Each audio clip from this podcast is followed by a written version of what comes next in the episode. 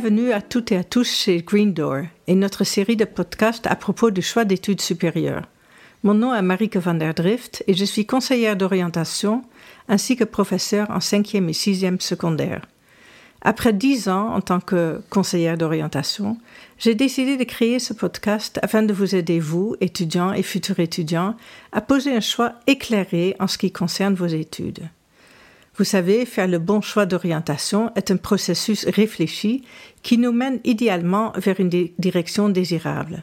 Le cas contraire, comme ce que j'ai pu observer chez beaucoup d'élèves, peut résulter en une perte de temps, voire une grande démotivation à l'idée d'entreprendre des études qui ne sont pas adaptées à la personne. Pour cette raison, prendre le temps d'apprendre à se connaître et explorer ses options de manière proactive est fondamental. Néanmoins, il est tout aussi important de se souvenir que rien n'est gravé dans la pierre et que des changements d'orientation ou des erreurs de parcours sont toujours possibles et parfois même constructives.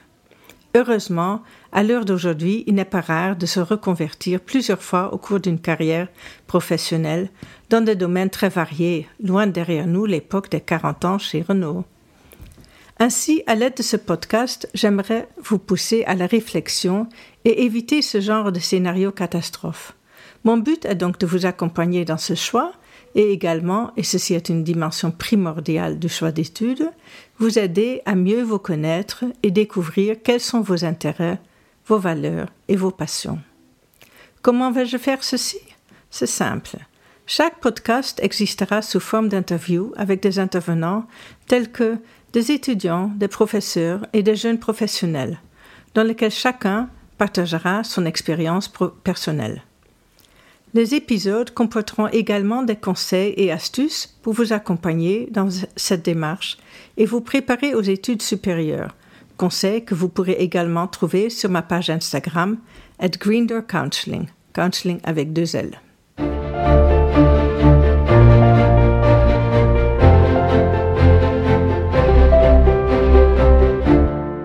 Avant de commencer l'interview avec nos invités d'aujourd'hui, deux jeunes filles, Laura et Aline, j'aimerais bien prendre un moment pour parler du mot mission. Quand on parle de l'orientation, on entend souvent parler de mission ou vocation ou encore vision de la vie. Selon Jean Montbourquet, prêtre et psychologue canadien, le terme mission renvoie plutôt à une orientation inscrite dans l'être de chacun en vue d'une action sociale c'est-à-dire au service des autres ou au service de la planète ces jours-ci. Cette mission que chacun porte en lui tarde parfois à se révéler, puisqu'il n'a pas d'âge pour découvrir sa mission. Certaines personnes la trouvent très tôt, comme par exemple Mozart, dont le talent musical le prédestinait dès son bas âge à une carrière de musicien. En fait, selon Montbourquet, il y a deux moments dans la vie où l'envie de remplir la mission se fait le plus fortement sentir notamment à l'adolescence et vers la quarantaine.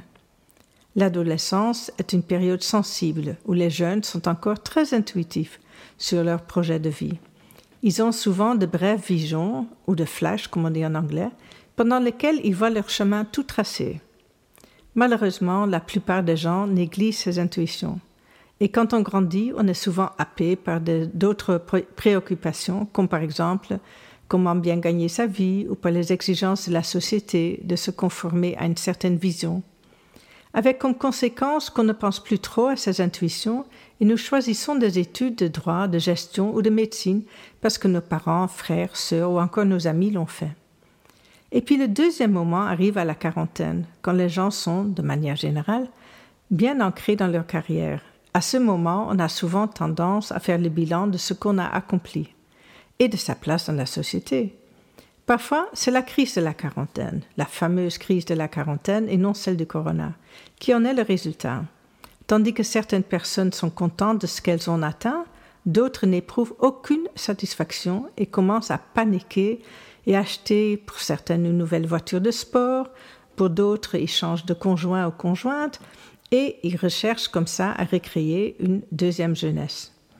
Pour éviter cette fameuse crise de la quarantaine, il faut mieux se rappeler ses intuitions maintenant, tant que vous êtes encore jeune, et se poser des questions sur sa mission dans la vie.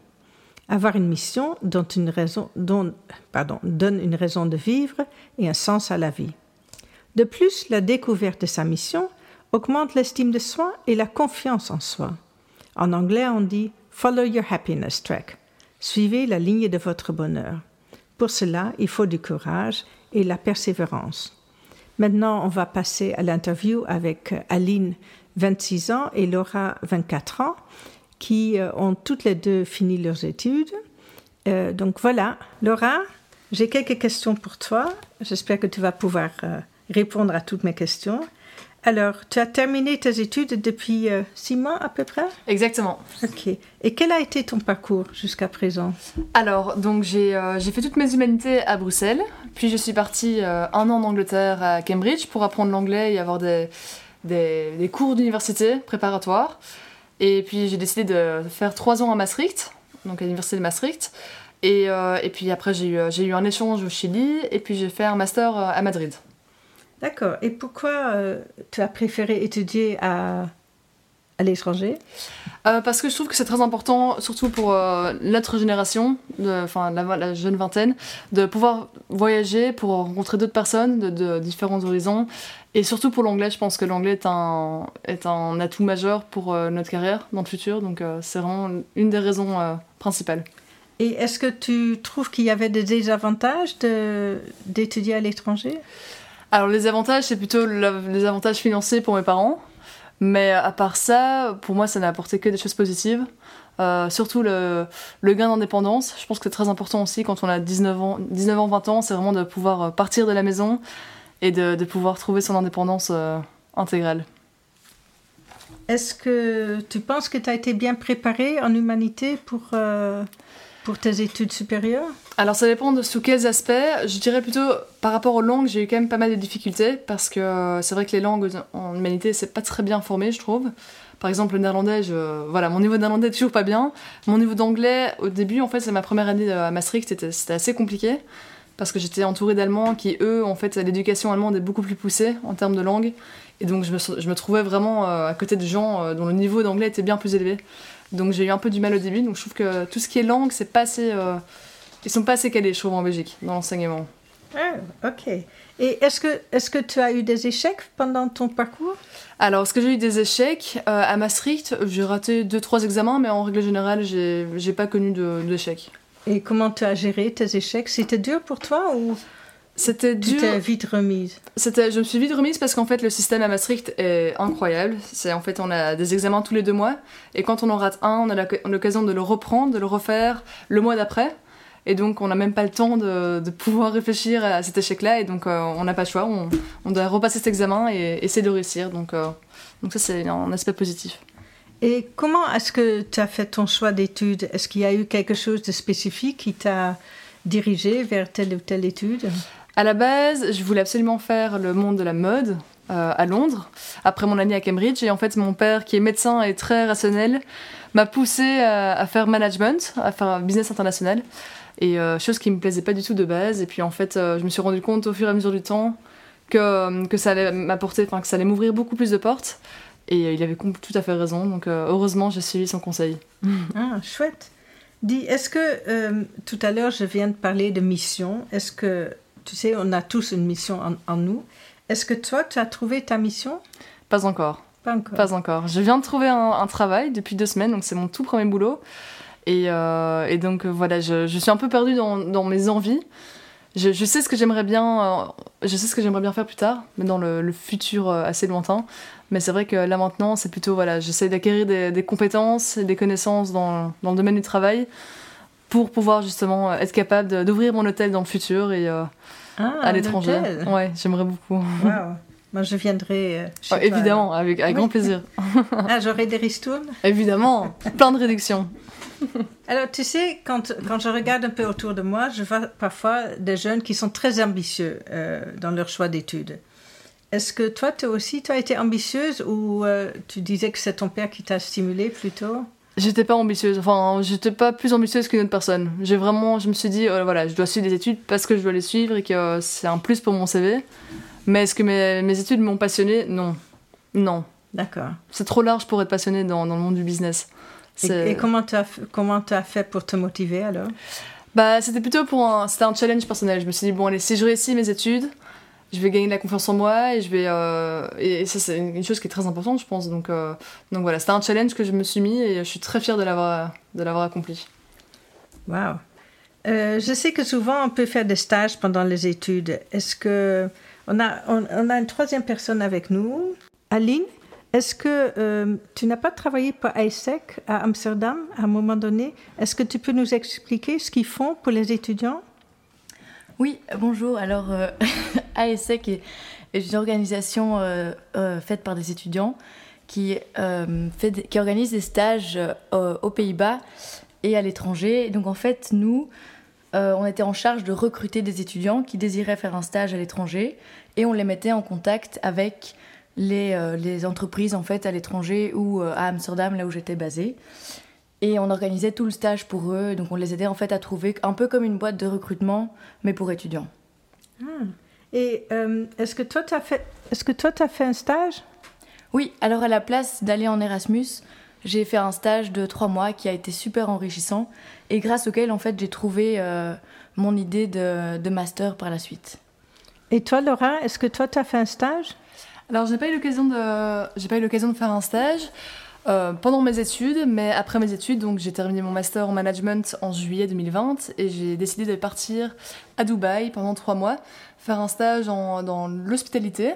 Donc, c'était dans une chaîne de restaurants japonaise. Euh, et, euh, et, donc voilà, c'était un stage qui était assez court, mais que j'ai bien aimé. Et si, si vous êtes parti à l'étranger, hein, et donc il faut obligatoirement aller en côte parce que vos parents ne sont pas là avec vous. Donc, est-ce que vous pensez que c'est une bonne idée? Est-ce que c'est une idée positive pour évoluer? Oui, je pense que c'est, c'est essentiel pour, euh, pour tous les étudiants parce qu'en fait, on acquiert une, une certaine... Euh, euh, indépendance? Indépendance, exactement, parce qu'on doit, on doit se, s'autogérer. Et à 18 ans, je crois que c'est une des meilleures manières, manières de grandir et de mûrir et, de, et d'apprendre plus de choses sur la vie et comment elle fonctionne. Pareil pour toi, Laura? Je suis tout à fait d'accord avec Aline, mais euh, côté personnel, ça ne m'a pas apporté des choses positives parce que je pense que je suis assez compliquée à vivre. Et, euh, et donc, j'ai eu aucune bonne expérience en 5 ans de, d'expérience en fait à l'étranger. Donc, euh, donc voilà, je pense que je suis très indépendante, ça fait trop. Et donc, j'aime pas dépendre de d'autres personnes. Et, mais je pense qu'en règle générale, c'est très important de pouvoir acquérir de l'expérience et avoir la notion de l'argent en vivant seul. Mais pour toi, tu veux dire avoir des colocataires? Ça, c'était difficile. Exactement, très difficile. Ah, de vivre en communauté, c'était trop compliqué pour moi. Et pour toi, Aline? Euh, Au début, c'était super parce que c'était la première fois que je vivais à l'étranger. Mais il y a évidemment eu beaucoup de conflits. Enfin, beaucoup, j'exagère. Il y a eu quelques conflits. Euh, je dois dire que j'étais souvent celle qui gérait les conflits plutôt que les créer. Euh, donc moi, j'ai adoré vivre, vivre en communauté. D'accord. Mais c'est pas fait pour tout le monde. Mais je pense qu'il y a aussi quelque chose qui est très important. Par exemple, quand j'ai fait mon expérience au Chili, j'aurais plutôt voulu être dans une euh, ville, dans une famille d'accueil pour pouvoir apprendre l'espagnol, que d'être toujours entouré de personnes euh, anglophones en fait. Ah oui, oui. Oui, euh, ça t'aide pas avec la ça langue. Ça m'aide pas du tout. Donc j'ai pas appris l'espagnol alors que c'est vraiment quelque chose que j'aurais bien voulu. Et pour terminer, est-ce que vous avez chacune un conseil à donner aux jeunes d'aujourd'hui? C'est une bonne question. Laura, une idée? Euh, Je pense que c'est très important, surtout en réto, de, de vraiment savoir ce qu'on veut faire, plutôt que de suivre un peu le, les conseils de nos parents. Parce que c'est vrai que les parents, en général, nous comprennent très très bien, mais pas tout le temps, pas à 100%. Donc je pense qu'il faut vraiment suivre euh, son, son, instinct. Oui, très bon conseil. Et euh, pas avoir peur de se planter. Il faut essayer, quitte à recommencer. Et aussi un conseil que j'ai négligé et que je regrette beaucoup, c'est c'est d'aller voir une conseillère d'orientation. J'ai eu la chance, j'ai la chance d'avoir une mère qui l'est, qui m'a beaucoup beaucoup guidée pendant avant de choisir mes, études, mais aussi d'aller essayer des cours à l'université. En fait, euh, j'ai fait ça euh, en réto et, euh, et, de parler avec des gens qui sont déjà à l'université pour avoir leurs témoignages, leurs idées, parce que c'est tellement abstrait quand on est encore au lycée qu'on comprend, enfin en, en réto, qu'on ne sait pas ce qui nous attend, mais aussi ne pas avoir peur d'essayer de recommencer autre chose par après. Et je pense que vraiment, comme tu dis, oser, c'est, euh, il faut vraiment oser se lancer dans, dans, des projets, même dans les projets de, euh, au sein de l'université. C'est, euh, au plus on fait des choses, au plus on apprend. Et l'échec aussi apporte beaucoup de choses positives. Donc voilà. Il faut savoir réussir ses échecs. Exactement. Bon, mais merci, c'est vraiment fantastique ce que vous m'avez apporté, c'est super. Chers auditeurs, Si vous avez aimé ce podcast et si vous voulez continuer à les écouter, suivez-moi alors sur Instagram. Si cet épisode vous a aidé ou inspiré, n'hésitez pas à le partager autour de vous avec vos amis, votre famille, bref, avec tous ceux qui pourraient en avoir besoin. Puis en dernier, je vous invite à laisser une note à cet épisode via l'application podcast sur Spotify pour que je puisse aider encore plus de jeunes à bien se préparer pour les études supérieures.